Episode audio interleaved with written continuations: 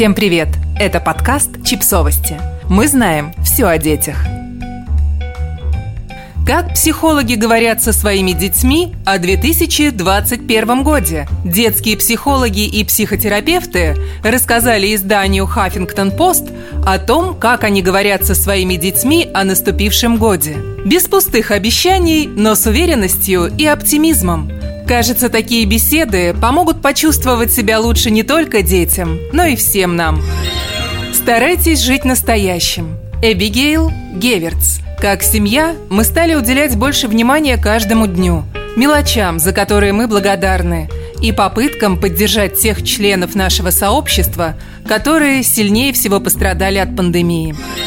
Можно строить долгосрочные планы – Клинический психолог Беттани Кук. Я попросила детей назвать три вещи, которые они больше всего хотели бы сделать в 2021 году, если и когда снимут ограничения – Создайте плавающий план с идеями путешествовать, локальных развлечений, поход в кино, парки, музеи, на пикники и оформите его на доске. Так всем будет чего ждать от будущего, и неопределенное «если» превратится в радостное «когда». В планировании поездок скрыто много радости и позитивной энергии. Есть радостные дела, которые мы можем сделать прямо сейчас.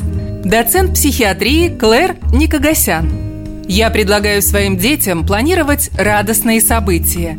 Или мы делаем это вместе несколько раз в неделю, чтобы им было чего ждать.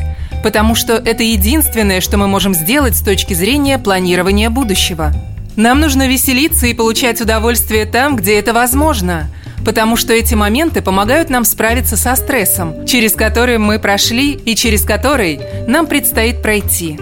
Ну и, в конце концов, умение веселиться и получать удовольствие – это тот жизненно важный навык, который нам всем надо бы развивать вместо того, чтобы концентрироваться исключительно на продуктивности. Мы не можем знать всего, но кое-что все же знаем. Педагог-психолог Рина Патель. Нормально чего-то не знать.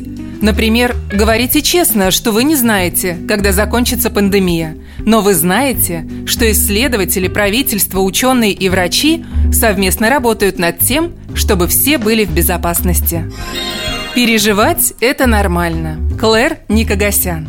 Когда вы говорите с детьми или подростками о том, что происходит в обществе или с их родственниками и друзьями, для начала разрешите им чувствовать – так, чтобы им не пришлось их скрывать, игнорировать или отказывать себе в каких-то переживаниях. Просто слушайте их и предоставьте им возможность рассказать о своих чувствах, о реакции на пандемию, об утомлении из-за постоянной неопределенности. Не стоит говорить им о том, что они неблагодарные, что многим людям сейчас хуже или давать оценку их переживаниям.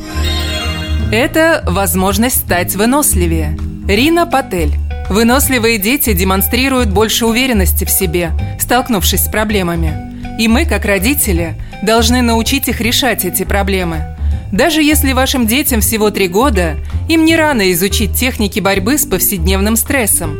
Со своими детьми я использую эту ситуацию как образовательную возможность. Моя цель – помочь детям развить стойкость.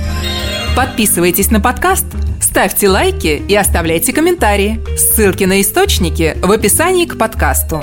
До встречи!